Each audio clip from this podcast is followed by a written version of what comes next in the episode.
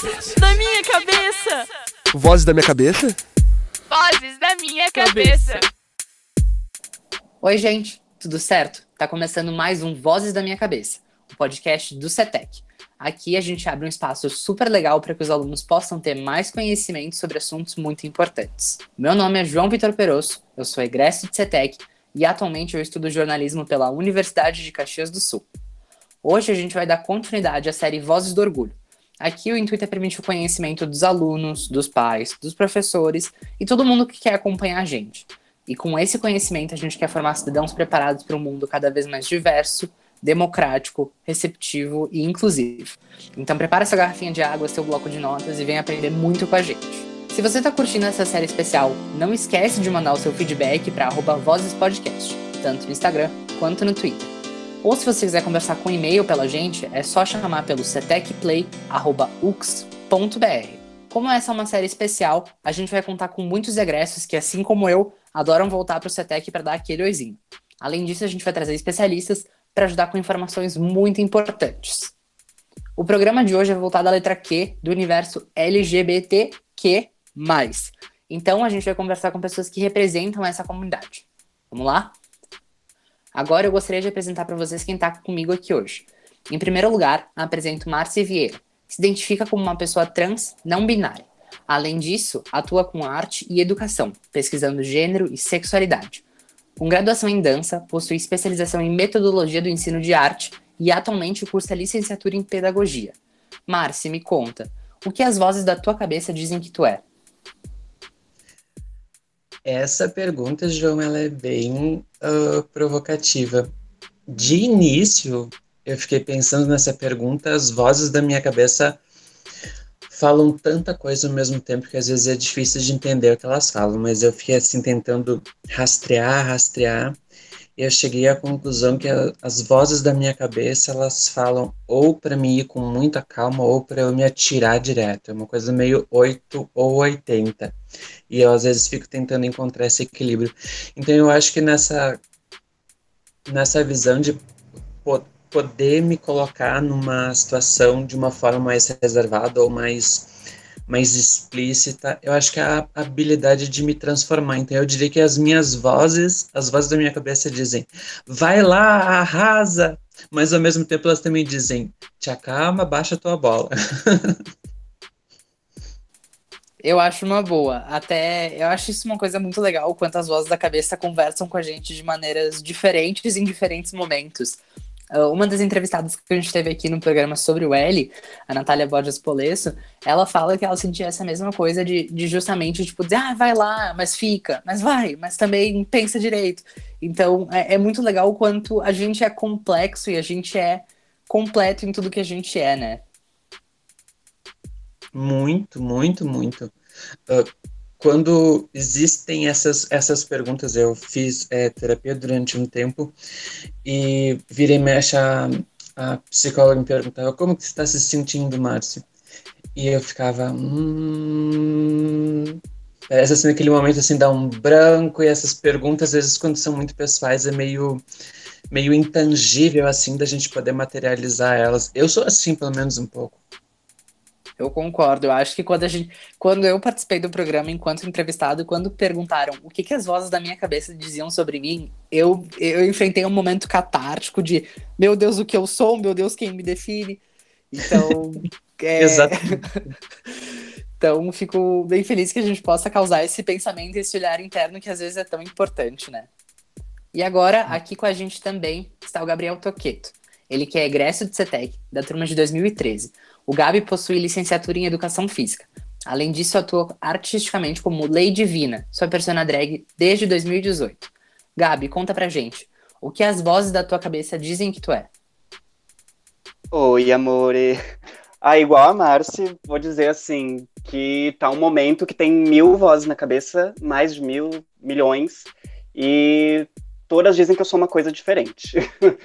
e, mas assim, o que tem ficado bastante nesses períodos de isolamento é que eu sou uma pessoa muito preguiçosa. A louca que já se deprecia toda, mas tô num momento preguiçoso da vida, uma pessoa e as vozes me dizem que eu devo me jogar, igual a Marcia falou, que tem que se jogar, que tem que fazer as coisas, fazer o babado acontecer, mas também essas vozes me prendem um pouco. Então eu tô nessa dicotomia de, de também de quero ir, não quero, tô presa, mas tô livre. Uma confusão, turbilhão. Eu acho que é, que é bem isso. A nossa mente, ela, ela, é, ela instiga muita gente ao mesmo tempo que a gente prende, e acho que a Márcia super definiu super bem, que é a gente encontrar esse ponto de equilíbrio de conseguir se jogar, mas conseguir se reservar um pouquinho. Eu acho que isso é um, é um bom exercício da gente pensar daqui para frente também.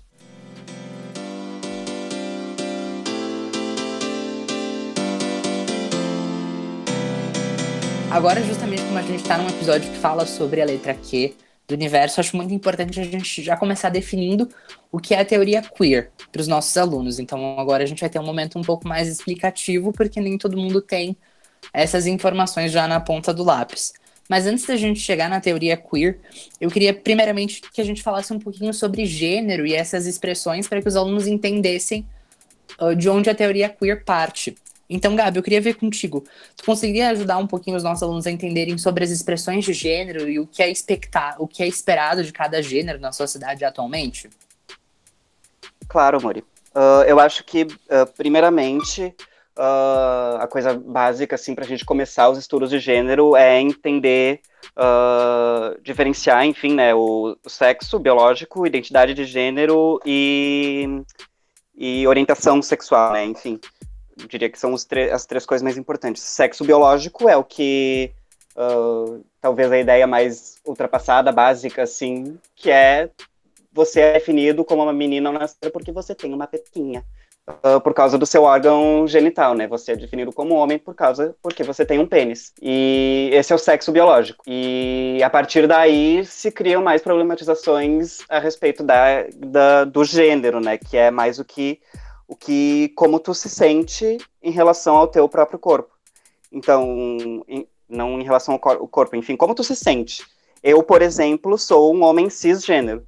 Eu fui designado homem ao nascer e me entendo hoje como um homem. Uma pessoa não precisa ser o, uma mulher não precisa ter vagina nessa, nessa lógica. E a orientação sexual, que não também está uh, des desassociada desses, desses temas, desses. É basicamente o como tu se, com quem tu se sente atraído, né? Então, um homem gay se atrai por homens. Uma mulher lésbica se atrai por mulheres. É isso, vai, guria. a louca. Fica tranquila. Não, mas eu acho muito legal. E uma das coisas que a gente principalmente problematiza sobre o gênero é justamente o que a sociedade uh, impõe, entre aspas, pra gente de que um homem ele necessita ser masculino, ter essa. O, masculino, no caso, é uma problematização muito intensa, né? Que é justamente o que é ser masculino, o que é ser feminino, enquanto, na verdade, são construções. E acho que a gente já tá chegando justamente no que a gente quer conversar. Márcio, agora eu queria pedir para ti, tu conseguiria definir um pouquinho mais sobre a teoria queer e como ela, digamos, bate de frente com essas construções sociais do gênero e o que é esperado das pessoas na sociedade atual? Um, a teoria queer, a teoria queer, ela, eu comecei a, a, me aproximar da teoria queer na graduação em dança. Todo o meu trabalho de conclusão do curso foi com, com base nos estudos da teoria queer, mas partindo das propostas da Judith Butler, e de lá para cá eu venho tentando ampliar essa minha noção e compreensão do que, que seriam esses estudos queers que, que seria essa palavra queer, uh, da onde vem, qual que é a provocação, quais são os contrastes que isso cria em relação a algumas algumas uh, ideias que a gente já tem pré-estabelecida no, no, nosso cotidiano, na nossa vida, e que muitas vezes a gente vai olhar para essas coisas e vai, vai entender que essas estruturas sempre foram assim. Como que agora a gente está resolvendo questionar nome, gênero é uma coisa que a pessoa nasce, como que agora a pessoa quer se autodeterminar uma outra coisa. Então é tentar entender como que essa, como que esse pensamento foi se estruturando como que ele foi desconstruindo outros pensamentos. Porque todo o processo é esse, é entender que dentro de uma sociedade, num determinado período, que funcionavam as estruturas sociais, econômicas, de relacionamento de uma forma por determinados interesses, e conforme a gente vai vai evoluindo, vai vivendo, a sociedade vai se transformando e essas categorias também vão se transformando pela palavra queer.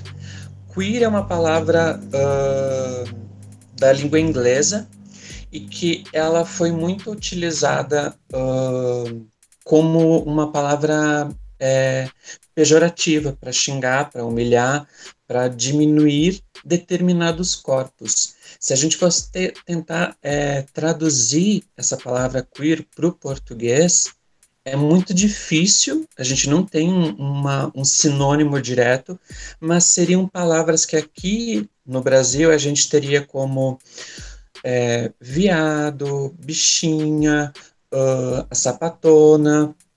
São palavras que durante muito tempo serviram como é, ofensas mas que, com, novamente, conforme a sociedade vai se transformando, essas palavras também vão agregando outros significados que não só aquele inicial de ofensa, mas acontece essa transformação de ressignificar algumas coisas.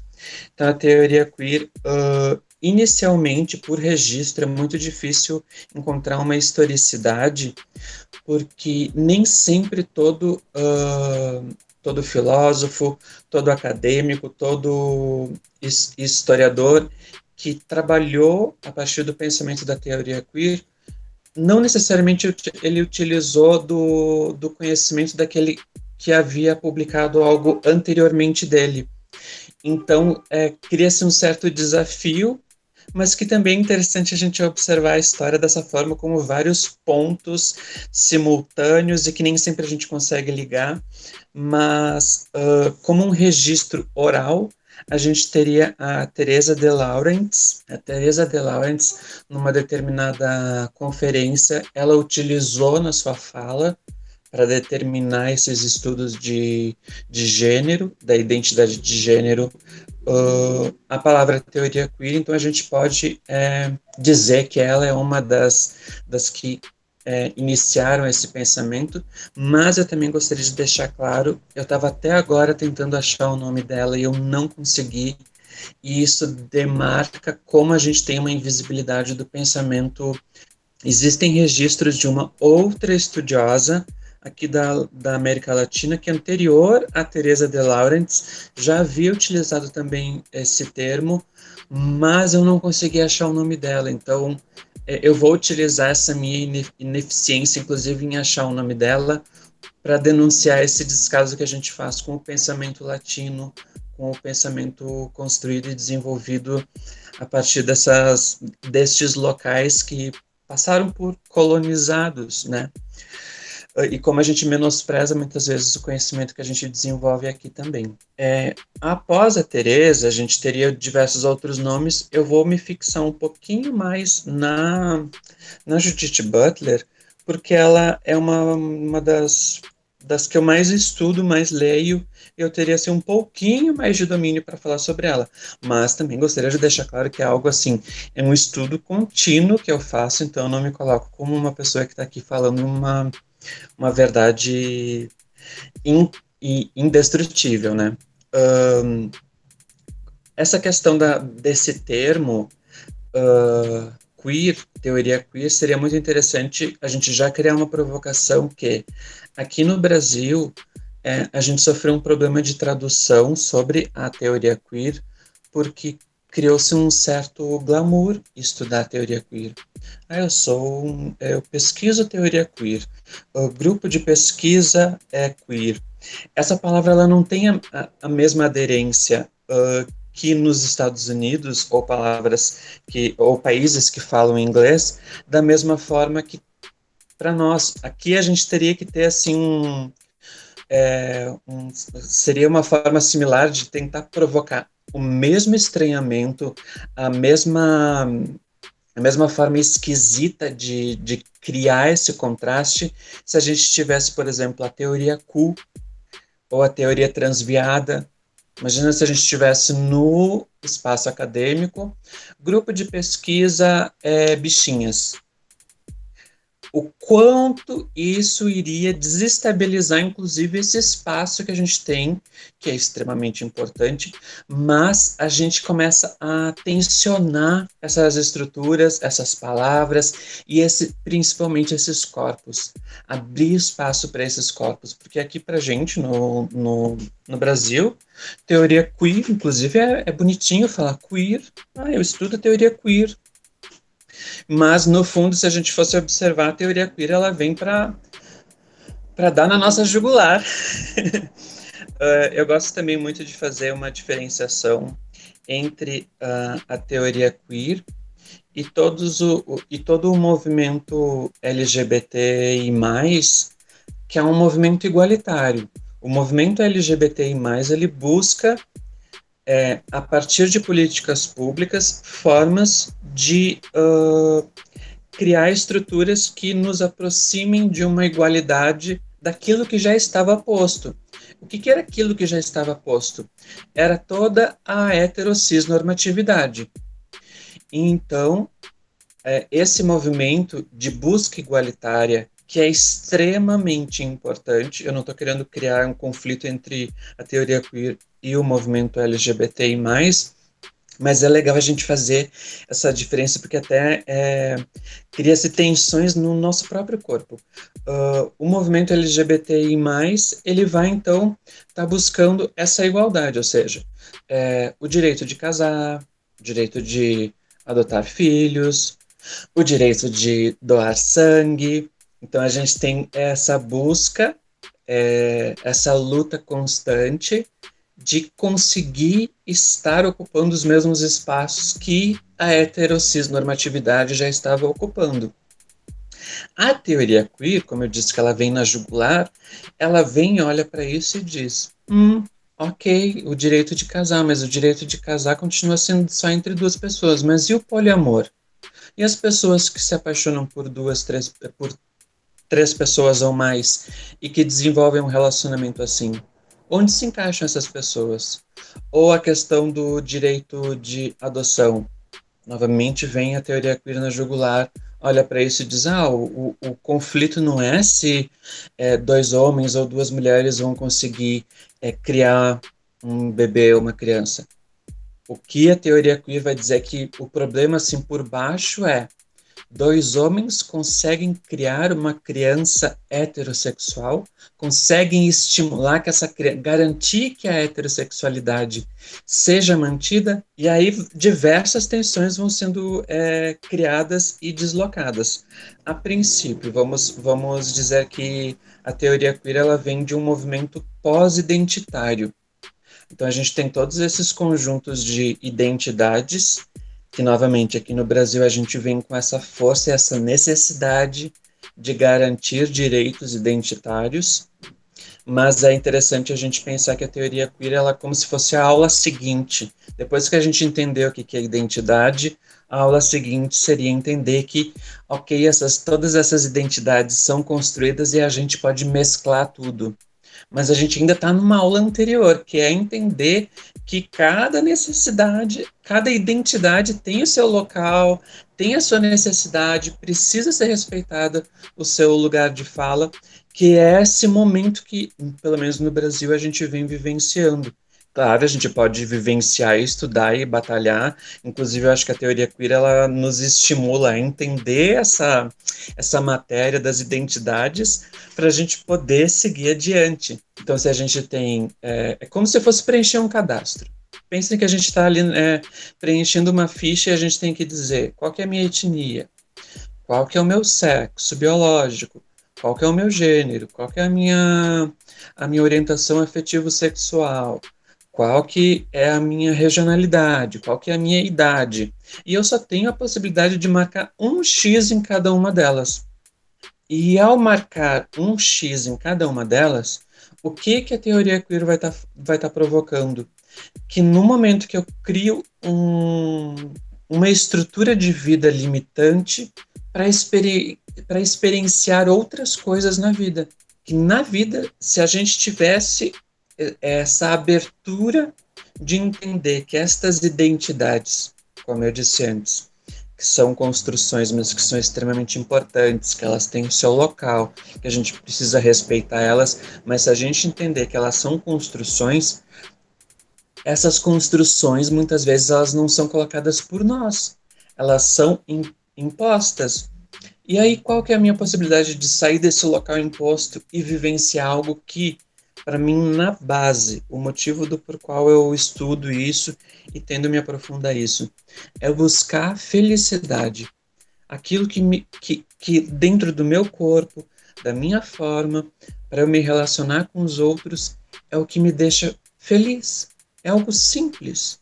Mas muitas vezes a sociedade cria essa identidade posta, fixa, onde eu deveria ser único, exclusivamente uma coisa se eu fosse obedecer isso, eu teria que estar me comportando. Que aí vem essas, essas, essas nomenclaturas. A Judith Butler ela vai dizer que existe essa matriz heterossexual. O que, que é a matriz heterossexual?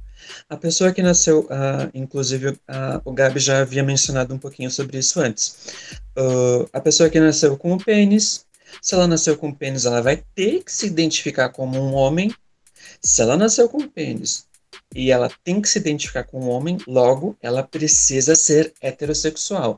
Se ela tem um pênis, ela é homem e ela é heterossexual, logo ela é um macho.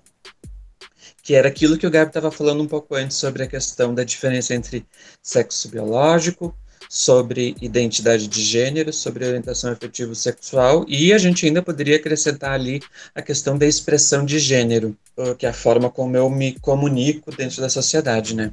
Que está muito próxima com a identidade de gênero. E dentro dessa matriz heterossexual, a gente vai estar tá constantemente afirmando o binarismo, que a sociedade funciona apenas pela lógica binária, é uma coisa ou outra. Se tu não é homem é porque tu é mulher. Mas dentro de uma perspectiva, dentro dessa imposição, dessa construção da sociedade, é. Tu não tem a possibilidade de escolha, porque as identidades eram fixas. E agora a gente vem, a partir dessa teoria queer, uh, observando que as identidades são construções uh, culturais, são construções sociais. Se a gente for observar em algumas tribos como é a relação entre machos e fêmeas, a gente vai observar que, uh, e, e, isso existem diversos estudos, pessoal, em, a relação entre o macho e a fêmea, a gente vai dizer, ok, então o macho, aquele que tem pênis, se comporta de um jeito, e a fêmea, a que tem a vagina, vai se comportar de outro jeito, e a gente começa a construir o que, que é o estereótipo de gênero, né? E aí, de repente, a gente vai lá para uma outra sociedade e descobre que, opa, lá naquela outra sociedade, o comportamento do homem daquele que tem pênis é diferente. As atribuições são diferentes. Então, de, de diferentes locais no mundo, a gente vai observar que o que anteriormente a gente diria ser homem e ser mulher vai modificar completamente. O, inclusive, a gente pode falar sobre a questão de uh, da, da homossexualidade, a gente sabe que nós estamos vivendo num país que não é crime ser homossexual. A gente não vai ser preso por isso e por expressar isso. A gente pode sofrer preconceitos, mas a gente não vai ser preso. Mas em outros países, neste exato momento em que estamos vivendo, pessoas que se afirmariam homossexuais seriam mortas. Então, isso é para a gente observar que, culturalmente, dependendo dos, dos lugares onde a gente estiver, essa noção de ser homem e ser mulher vai modificar muito. E aí vem esse pensamento da, da teoria queer. Se gênero não é uh, algo natural, eu não nasço homem, eu não nasço mulher, eu me torno. A gente tem uh, essa frase é, muito célebre da Simone de Beauvoir. É, não, não se nasce mulher, se torna mulher. Para mim, isso abriu muito a minha mente de, de realmente a teoria queer ela vem para provocar e, assim, para que a gente possa entender o local das pessoas no mundo, a gente vai realmente respeitar como elas se sentem no momento e, ok, agora entendemos que todos somos seres humanos, beleza, agora vamos diluir, uh, entendemos o que cada um tem o seu local de fala, vamos diluir isso e vamos começar a tratar isso com mais nat naturalidade. E eu acho que tu colocou também da evolução das sociedades de de que o, o, a expressão de gênero ela não, não é uma coisa que deveria ser tão ligada, porque o ser homem, digamos, aqui no Brasil, ele é muito diferente do comportamento esperado de um homem, digamos, na Ásia Oriental. Então, é, é muito diferente. Eu acho que a gente tem que cada vez mais permitir que as pessoas sejam elas, e que nem tu colocou, que elas sejam felizes na, na complexidade que elas são.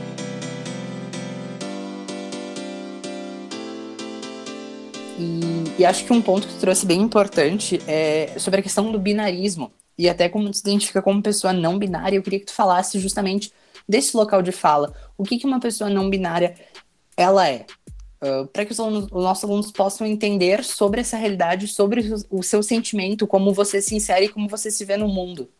Eu vou falar bem rapidinho da performatividade de gênero, porque ela é crucial para a gente poder falar sobre teoria queer que a performatividade é esse ato, inclusive, o Gabi depois vai poder falar muito bem sobre isso, que tem uma, uma gaúcha que foi uma das primeiras a, a trabalhar com a teoria queer aqui no Brasil, traduzir inclusive textos da Judith Butler para o Brasil antes mesmo dos livros da Judith Butler é, serem traduzidos aqui no Brasil, que é a Guacira Lopes Louro. Ela ela é doutora em educação. E a Guacira Lopes Loura ela vai utilizar o exemplo da drag queen para falar sobre a, a, a, performatividade do gênero. Que a performatividade do gênero é esse ato da gente uh, constantemente, diariamente, repetir atos, gestos, movimentos, forma de falar, forma de se relacionar, forma de se vestir, uh, que expresse um determinado gênero o que, que a drag queen faz? Ela pega justamente a forma de se vestir, a forma de se relacionar, a forma de falar, a forma de se movimentar, uh, do que é colocado para o gênero feminino, para o gênero mulher, e ela rouba isso, ela pega isso, ela parodia isso. E se ela consegue pegar roubar, parodiar, emprestar, esse ato denuncia a construção do gênero. Porque se, se ela se ela se o gênero de fato fosse algo que está intrínseco no, na naturalidade é, em relação ao sexo biológico, jamais a drag queen é, poderia existir, porque ela não teria como pegar esses elementos, porque ela precisaria, né, então, é, ter nascido é, para poder se expressar como uma mulher, ela teria que ter nascido com, com o sexo fêmea. Uh, então, eu, eu acho muito interessante a gente é, entender esse conceito para a gente poder é, dar essa, essa visão geral sobre a teoria queer, que é a performatividade do gênero. Todos nós estamos performando o nosso gênero. Alguns em total conformidade com o sexo biológico e o gênero que foi atribuído na infância, e isso está deixando a pessoa muito feliz, e outras pessoas que cria uma certa tensão. Meu sexo biológico não está assim totalmente direcionado com o gênero que eu gostaria de, de me expressar. E aí surgem a, as, as transgeneridades. Trans, o sufixo trans é, é, significa além de. Então, se, é, uma pessoa transgênera significa que o gênero dela está além do sexo biológico dela. Enquanto uma pessoa cisgênera, ela está em conformidade, o sexo, e eu até é, crio uma certa tensão com essas palavras, está em conformidade, não está em conformidade, porque para mim está tudo bem no meu corpo, eu não me sinto em, é, em, não conformidade, mas isso são coisas assim que a teoria queer vai poder nos, nos propor e estudar futuramente. Uh, e se alguém ficou com um pouco de dificuldade de entender essa questão da performatividade do gênero, vamos criar uma certa diferenciação entre performance e performatividade. A performance para o ator, para a atriz, por exemplo, ele vai pegar gestos, um, é, gestos, modo de falar, modo de se movimentar, modo de se vestir, modo de se relacionar. E aí o ator, a atriz, vai pegar tudo isso e vai construir no seu corpo, mas para dar o efeito do outro. este outro que ele está querendo construir. Já na performatividade, isso é a performance. Já na performatividade, uh, eu pego esses mesmos elementos, é, a forma de se movimentar, a forma de se relacionar, de falar, de se vestir, mas é para dar o efeito meu, da minha pessoa, não é para eu dar o efeito sobre o outro, é para eu dar o efeito meu. Então, se a gente for observar, diariamente, todos aqui que estão escutando esse áudio, é, esse podcast, vão ficar pensando: é, realmente, todo dia eu acordo, eu tenho as minhas roupas, eu não vou lá no guarda-roupa da, da minha mãe para pegar a roupa dela e saio normalmente. Eu tenho o meu padrão já escolhido de roupa. Eu arrumo o meu cabelo do jeito que eu quero. Eu me relaciono com os outros. Só que isso já está tão incorporado, essa constante repetição, está tão introjetado no nosso ser, que a gente já considera essas coisas naturais. Essas coisas são assim e deu. Mas, na verdade, essa constante repetição e construção é isso que vai dar, é, isso que ela vai chamar de performatividade do gênero.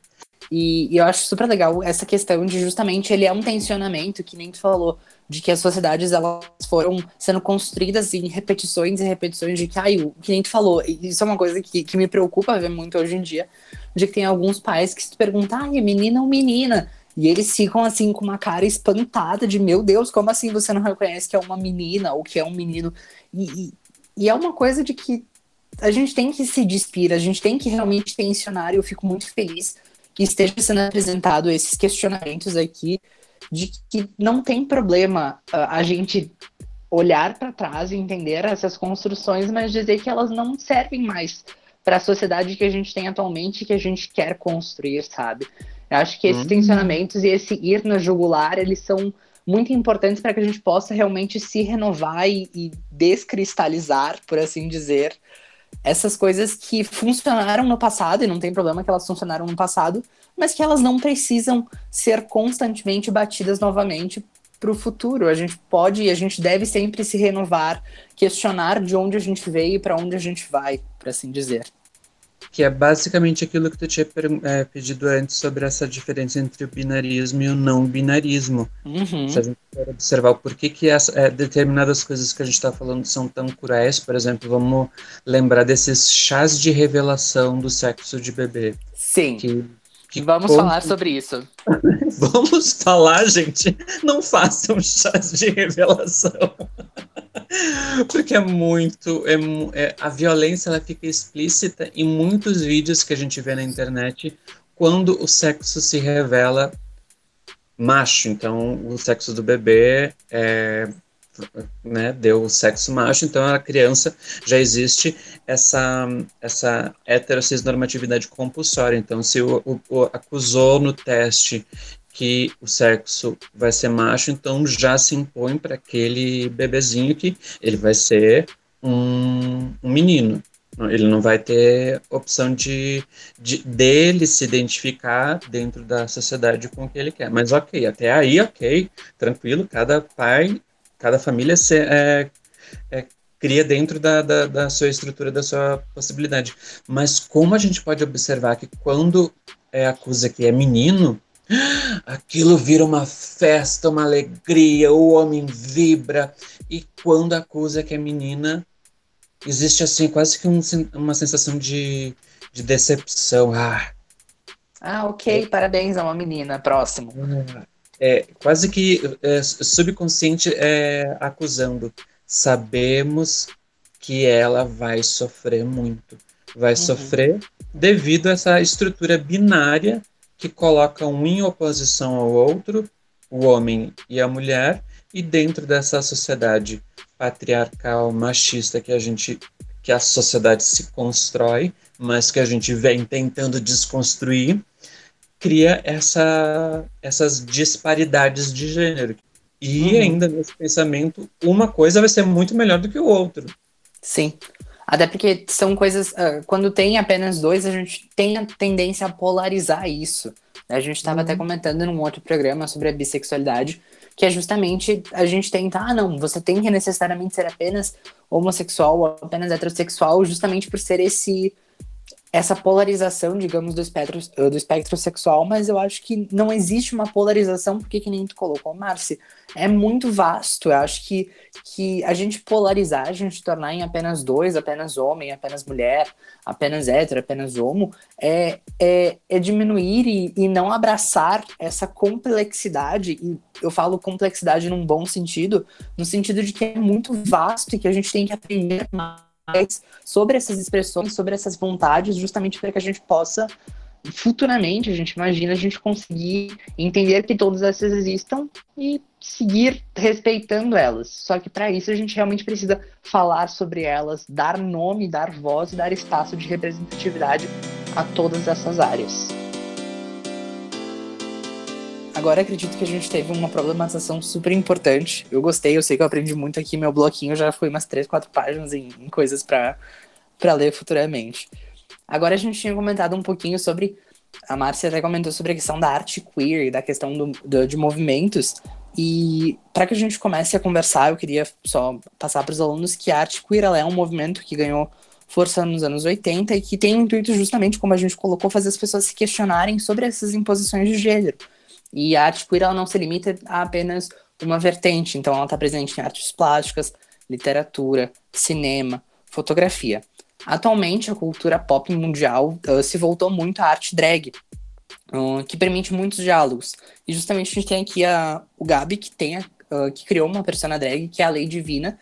E agora eu queria falar contigo, Gabi, que é justamente tua, como tu viu o impacto da Lei Divina na tua vida pessoal, o quanto ela te ajudou a se afirmar enquanto pessoa a, dialogar e entender o seu espaço enquanto expressão de gênero e questionamento disso. Uhum. Uh, antes, querendo fazer um pouquinho de relação com, a, com o queer, uh, inclusive, Marci, muito obrigado, porque o, a diferenciação da performatividade de gênero e performance foi algo, performance de gênero, foi algo que no meu TCC eu não, não fui muito a fundo, porque eu não me senti capaz de, uh, de entender 100% e de explicar 100% para a banca. E tu explicou de uma forma muito simples, bem orgânica, e eu achei incrível. Obrigado mesmo, foi, foi super. E, mas, enfim, voltando um pouco, uh, talvez resumindo também um pouco o queer, um, um um pedaço que eu escrevi aqui no meu TCC do Miskolci, Richard Miskolci, um, que ele questiona, afirma, enfim, o queer como uma problemática de abjeção. E então ele fala: esse termo, abjeção, se refere ao fato de que a coletividade costuma relegar aqueles e aquelas que consideram uma ameaça ao seu bom funcionamento, à ordem social e política, então, nisso, a gente uh, também vai no caminho um pouco da arte, né, no geral, que a arte tem esse, essa característica de, de questionar, de criticar, de, eu gostei da expressão do para jugular, né, a arte já, desde sempre, desde que existe humanidade, existe arte, e ela tem esse, esse propósito de, de questionar a norma, de questionar o porquê que as coisas acontecem dessa forma e eu estou fazendo diferente. E talvez a drag vem. Uh, talvez não, com certeza a drag vem nesse, nesse espaço de uh, vou, vou questionar e vou fazer uma imagem bem caricata, bem na tua frente, para tu entender que não faz sentido esse jeito que tu pensa. Uh, um, sou um homem que se veste de mulher uh, para fazer shows numa noite para as pessoas se entreterem comigo.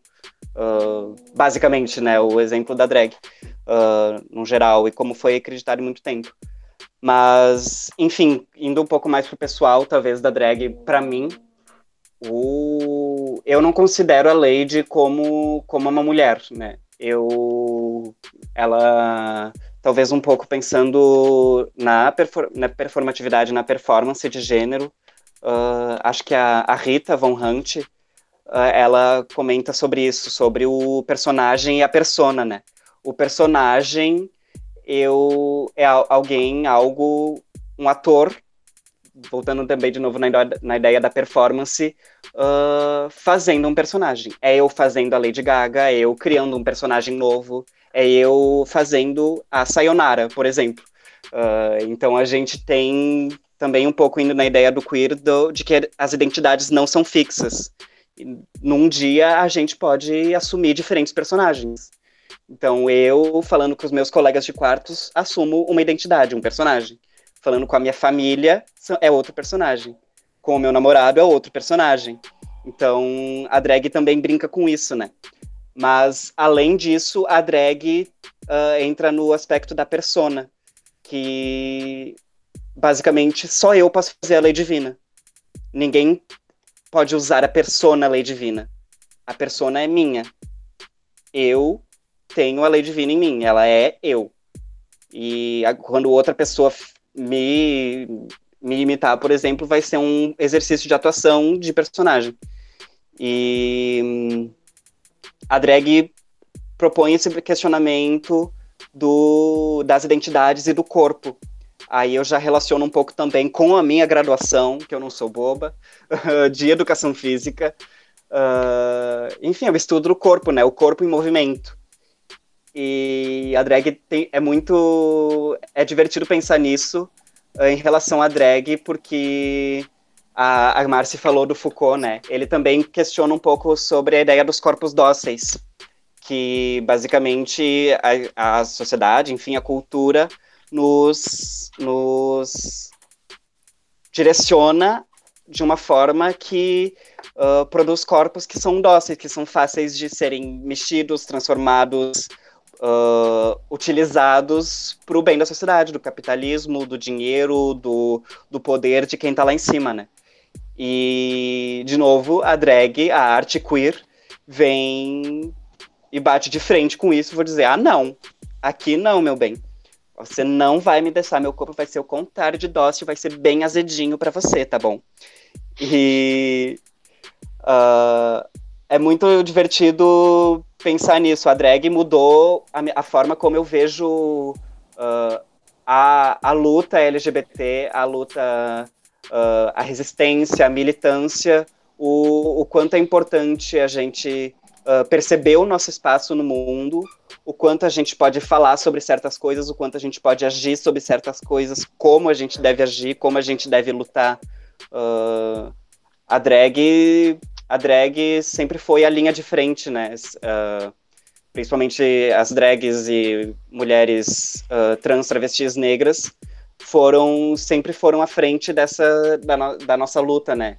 Enquanto comunidade LGBTQIA+. Enfim, ser drag é, é muito muito empoderador. É bem é sensacional.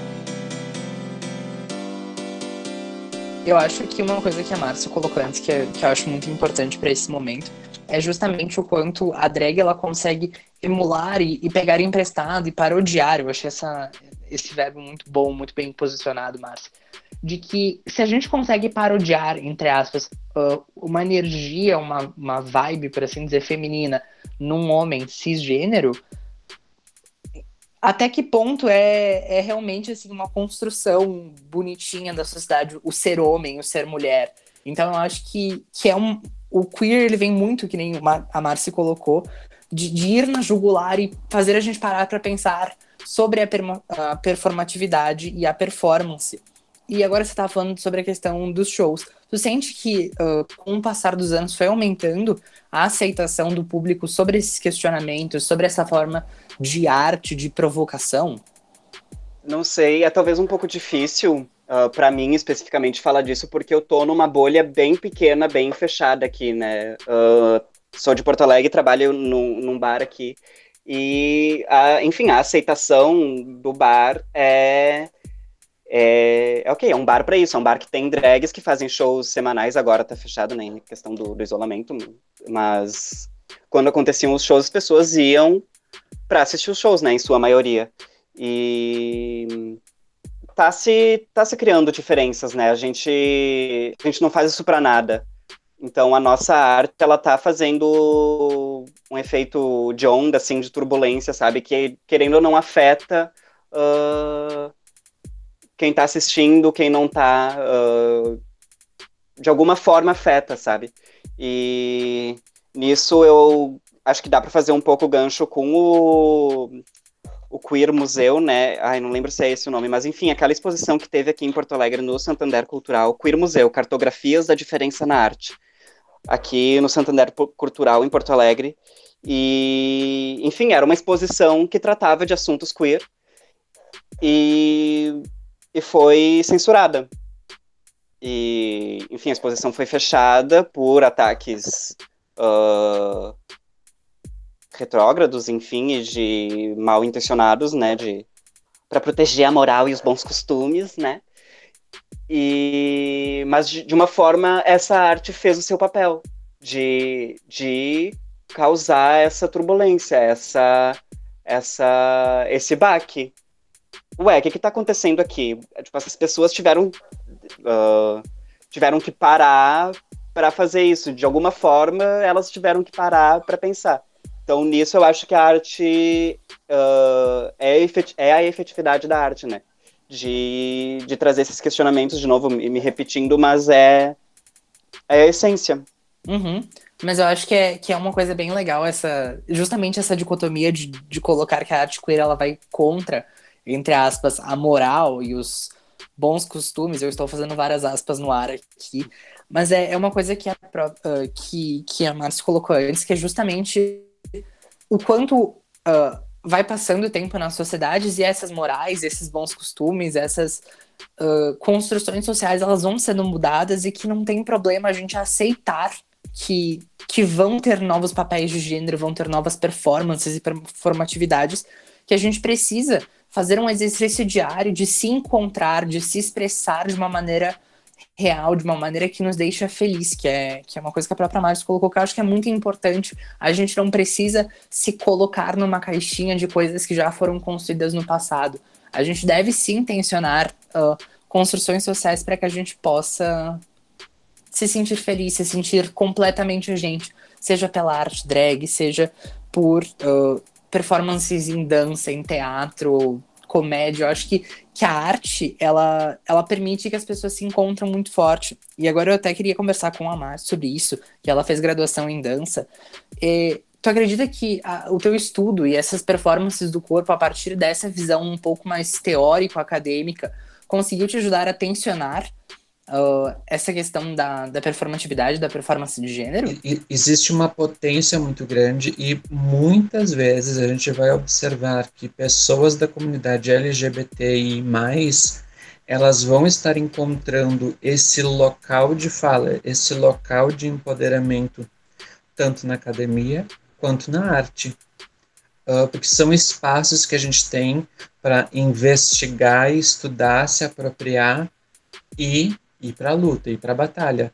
Uh, então, para mim, foi um crescimento e eu me transformei muito. Eu me lembro que o meu trabalho ele tinha a criação de uma obra coreográfica junto com o, o TCC. O TCC era em relação a essa obra coreográfica que eu tinha que construir. Então, era um trabalho duplo, não era só o TCC escrito, tinha que também construir a, a obra. E eu me lembro que enquanto eu estava construindo a obra, uh, durante muito tempo uh, eu me construí de uma forma.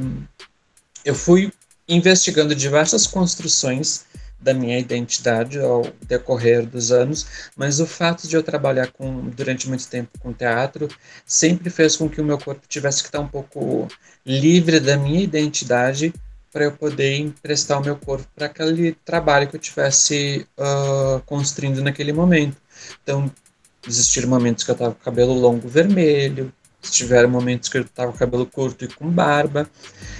E essa minha essa minha corporeidade muitas vezes ela ia se se misturando e as pessoas me viam a partir daquilo que eu estava aparentando, mas nem sempre aquilo que eu estava aparentando no meu dia a dia, porque, por exemplo, eu fiz uma peça que acho que eu fiquei em cartaz durante uns 5, 6 anos, que foi o Fauno e nessa peça eu tinha que estar com, com barba. Então era uma, uma construção que eu não gostava, eu me incomodava muito com aquela barba. Mas eu sou uma pessoa que para deixar a barba crescer, tipo, eu tenho apresentação daqui três semanas, eu não posso deixar a barba crescer alguns dias antes, eu tinha que deixar essas três semanas, porque demora muito para aparecer alguma indício de, de barba no meu, no meu rosto. Então isso acabava é, entrando na, na, minha imagem pessoal, porque as pessoas me viam. E como eu fiquei durante muito tempo fazendo essa peça, uh, eu observei uh, que existia uma facilidade muito maior do meu corpo uh, permear por espaços, por lugares, a partir desse corpo construído com signos mais é, tidos como masculinos. Uh, e aquilo me incomodava muito. E no período que eu estava é, finalizando meu TCC, que foi uma libertação, uh, mas eu me lembro que eu não queria que essa libertação eu utilizasse novamente dessa arte como um escudo, porque às vezes eu achava que a minha, o que eu trabalhava, o que eu construía, era muito mais forte do que a minha identidade. Que a, a arte que eu construía ela era uma resistência muito maior do que eu enquanto é, pessoa. E foi nesse momento que eu tentei modificar e parar de fazer isso. Tanto que eu dei um tempo é, de produzir, de estar em cena, porque para mim foi muito importante eu começar a olhar para minha identidade, para minha pessoa, me construir da forma como eu me, me sinto feliz e tem sido uma coisa tão maravilhosa. E eu só pude fazer isso a partir dessas possibilidades que a arte queer uh, propõe. Eu quero agradecer muito o Gabi, porque o Gabi trouxe um elemento crucial para a teoria queer e eu não tinha mencionado que é a questão da abjeção dos corpos. Eu vou retomar isso para agradecer o Gabi, porque o Gabi teve essa sacada perfeita de pegar ali uma, uma pontinha que eu tinha deixado, uh, que eu uh, tinha acabado não, não mencionando, que é essa abjeção dos corpos, que são todos esses corpos que não cuja materialidade não tem importância, logo aquela vida ela não, não é nem considerada vida.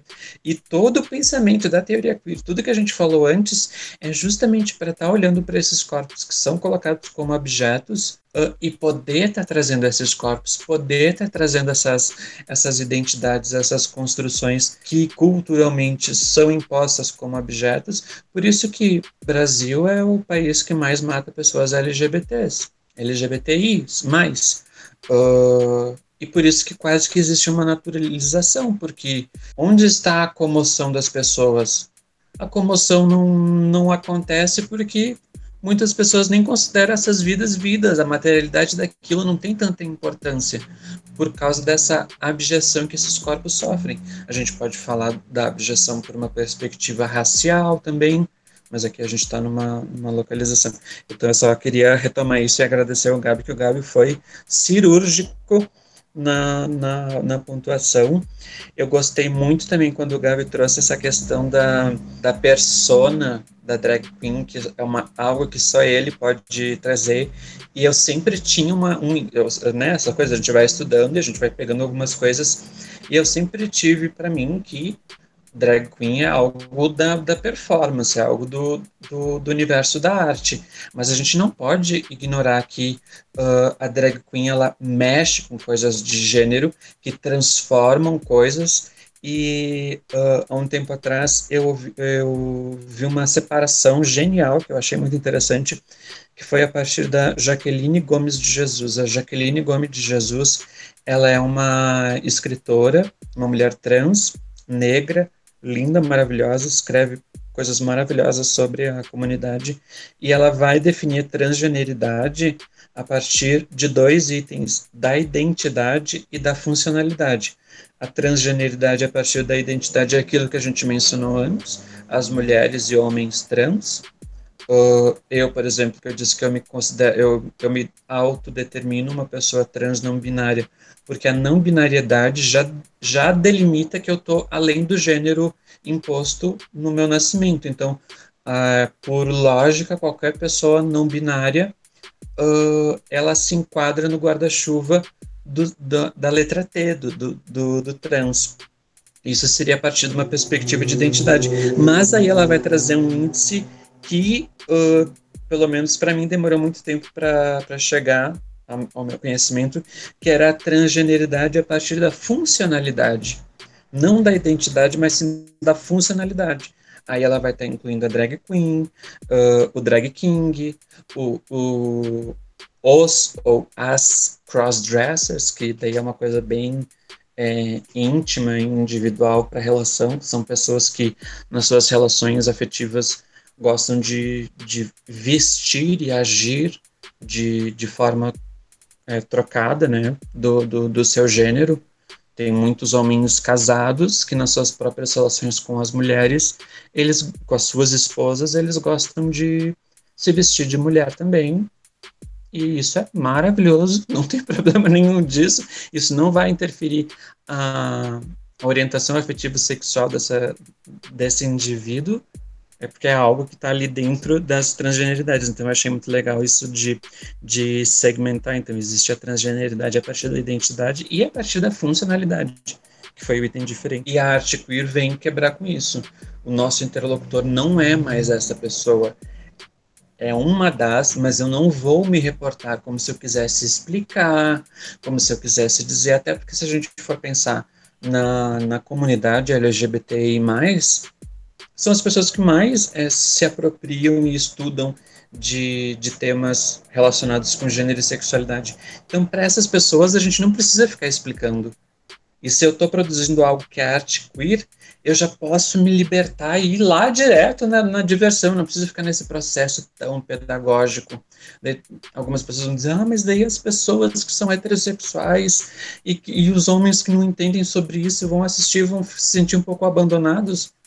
Paciência, bebê. Eu assisti a minha vida inteira novelas, filmes, livros, só a partir dessa lógica hetero-cisnormativa e tô aqui. Viva, muito bem, obrigado. é isso aí. Eu amei esse, esse, esse ponto, que eu queria falar de uma coisa, tá aqui no meu bloquinho também, uh, que a gente comentou um pouco da invisibilidade, né? Que a gente uh, não é registrado, os nossos estudos não, não têm o mesmo alcance uh, do que os, os héteros brancos, né? Nada da nossa. A gente sempre tem essa, essa desvantagem, né, em relação à norma vigente, né, heteronormatividade. E, enfim, eu queria comentar da, da questão da representatividade mesmo. Uh, que, enfim, eu, da minha história pessoal, né, do o meu ensino fundamental inteiro, eu passei não entendendo, uh, sabendo que tinha alguma coisa estranha, não sabia se era comigo, se era no espaço, se era com a minha família, se era com meus amigos, eu não sabia. Eu sabia que tinha algo estranho, mas toquei a vida, fui, fui indo e tá sofrendo o que eu sofria, vivendo o que eu vivia. Aí foi quando eu cheguei no ensino médio, daí já vem a puberdade, formação da pessoa, nananana, e a gente vai se entendendo de outra forma, entendendo o nosso corpo de outra forma, e nisso vem as outras questões, as referências que a gente vai pegando, né? E é uma coisa que eu reforcei bastante uh, na minha graduação, da importância de eu, agora não estou em atuação, mas de eu ser um futuro professor queer, um professor gay, um professor bichinha, uh, justamente por isso, pra, porque as referências, uh, ah, para mim pessoalmente, eu acho que é, é uma parte muito importante na formação do sujeito queer, para a gente entender uh, essas coisas erradas, diferentes que estão acontecendo.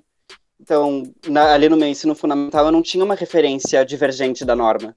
Era tudo de uma forma só e eu não tinha outra visão. No ensino médio, no, no CETEC também especificamente, comecei a ter essas referências. Comecei a enxergar pessoas que, que sofriam o mesmo que eu, que viviam as mesmas coisas que eu. E eu acho isso super importante para a formação né, do, da nossa identidade no geral. Uhum. Concordo. Eu acho que, que justamente ter essa representatividade é muito importante a gente consumir a arte queer, procurar arte queer e, e, e, e vários outros espaços de representatividade são muito importantes porque a gente consegue se afirmar muito a partir do que a gente vê do que a gente vê no outro. Então a gente vê um professor que ele é bichinha, uma uh, uma pessoa brincando com o gênero é muito importante para a gente entender que aquilo é normal, que aquilo é válido, que aquilo pode ser feito e que deve ser feito, que a gente deve sim questionar isso. Caramba, eu acho que, que surgiram muitas ideias e muitas problematizações interessantes aqui. Eu acho que, que uma coisa que eu vou aprender muito a partir de agora é ir para o jugular e questionar sim. Uh, eu tô muito honrada de dividir esse espaço aqui com vocês. Eu tenho certeza que os nossos ouvintes, assim como eu, vão ter aprendido muitas coisas aqui hoje, muitos termos muito importantes. E eu fico muito feliz que vocês tenham sido bastante didáticos em explicar os termos, falar com eles de uma forma muito orgânica. Eu sei que eu aprendi muito e tô bem feliz de ter dividido isso aqui com vocês. Eu acho que a gente vai poder, assim, mudar as nossas atitudes e construir uma sociedade muito mais legal e inclusiva. Acredito que agora a gente já esteja mais se encaminhando pro, pro último quadro do programa, que é os sussurros. Bora lá, gente?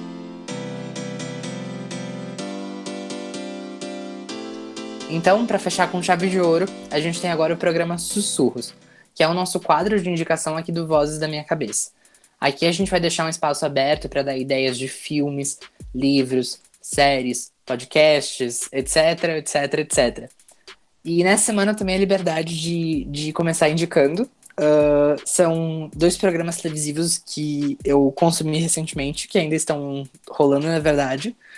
O primeiro foi uma indicação de um amigo meu, que é Legendary, uh, da HBO Max. É, uma, é um reality show atualmente, onde eles convidaram oito casas, uh, oito famílias de Nova York, que participam dos bailes de, de arte queer em Nova York para ter uma performance televisionada e é muito legal porque eles aceitam pessoas latinas, pessoas asia uh, da Ásia, aceitam pessoas que são trans, uh, aceitam pessoas que, que são não binárias para produzir essa arte, esse questionamento do que é o homem, do que é a mulher, de uma forma muito artística e muito provocativa. Além disso, tem uma indicação nacional, que é o Todos Nós, que é da HBO Brasil, em que conta a história de uh, uma pessoa não binária se mudando para uma cidade grande e se identificando nesse mundo. Então é super legal e uh, é uma série com muita representatividade e eu acho que uma das coisas que mais me que me chamou para essa série é que é o fator de, de que eu consegui me identificar. Acho que ela foi muito bem construída nesse aspecto, então eu recomendo muito ela.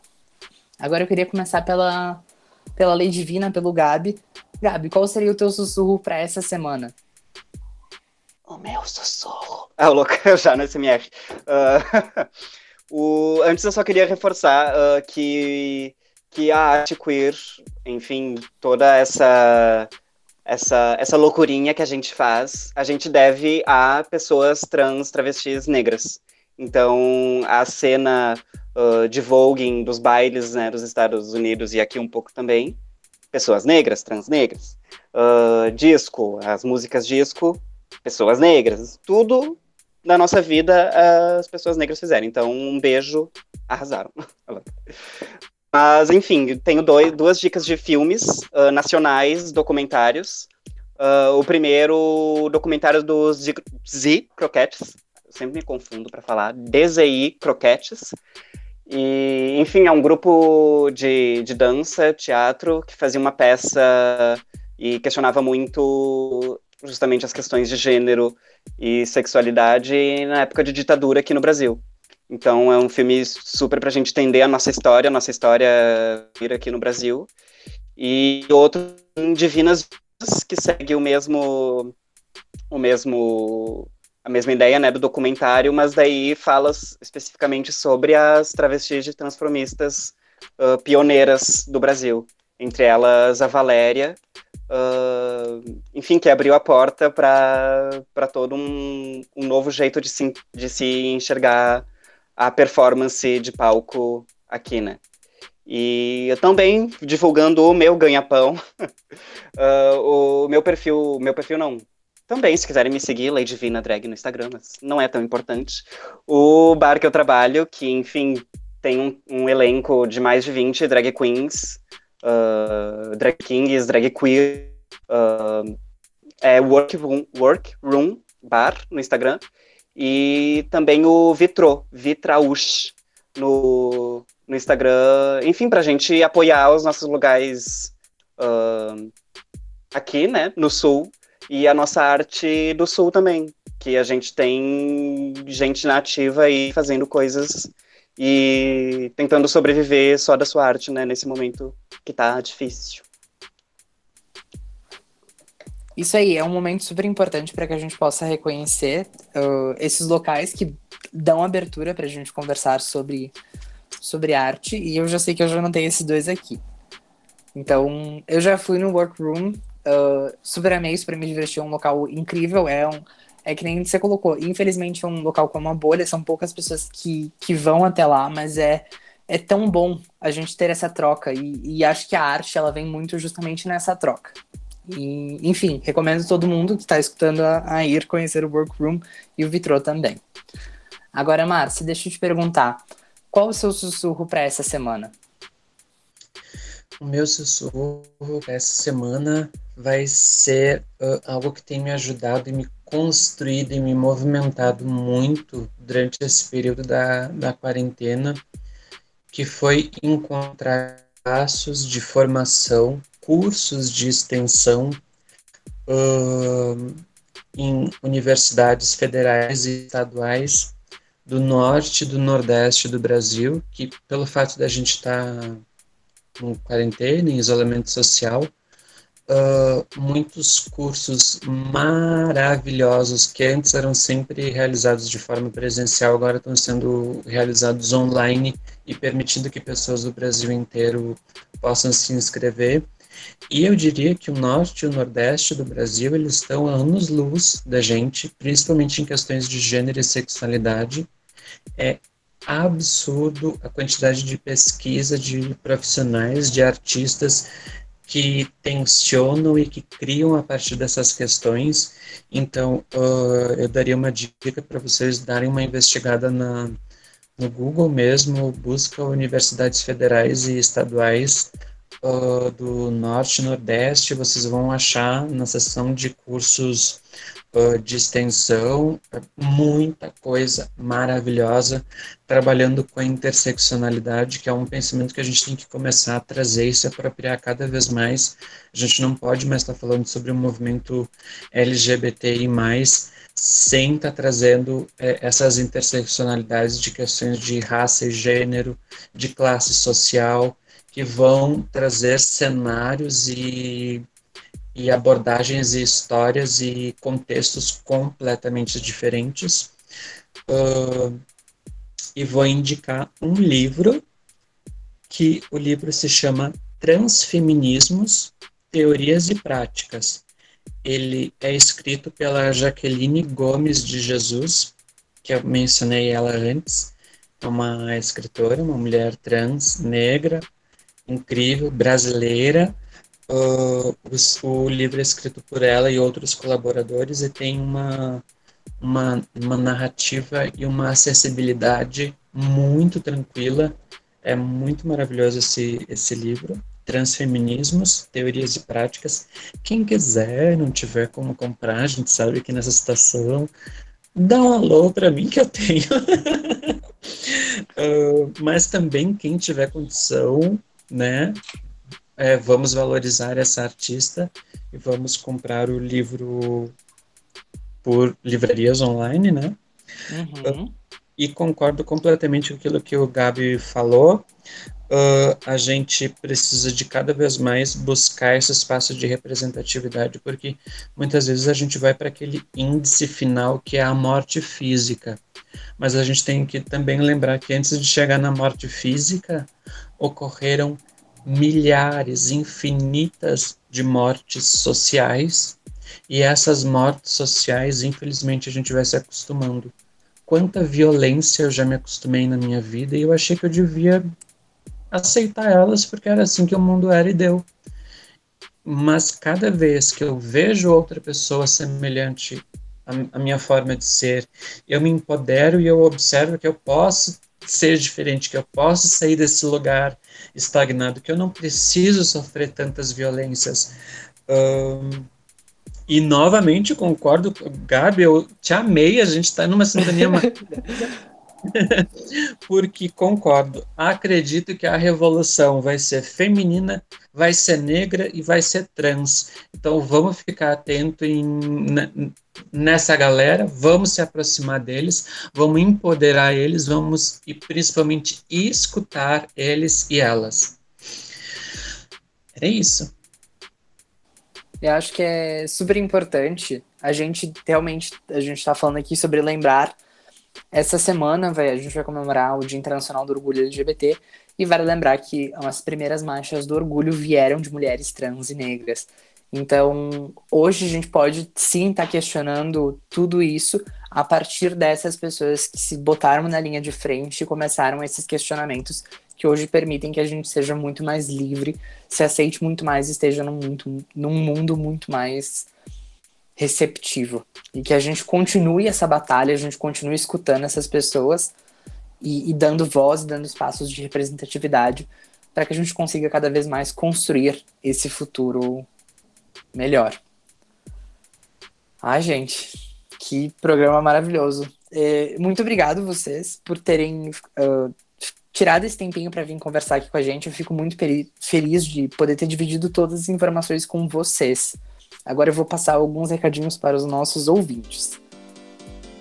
É isso, gente. O que vocês acharam do programa de hoje? A gente fica super feliz de estar produzindo essa série para vocês, que são os alunos do ensino médio, que têm essa, esses questionamentos, que querem entender o seu local no mundo. E a gente espera que vocês tenham aprendido muito, que vocês consigam se entender muito mais a partir das informações que a gente está dividindo aqui com vocês. Não esqueçam de seguir a gente no arroba Podcast, tanto no Instagram quanto no Twitter. E se vocês gostaram desse episódio, dessa série especial, não esqueçam de compartilhar com os amigos de vocês, com os pais de vocês, com os professores, com os colegas, seja do CETEC, seja de outra escola.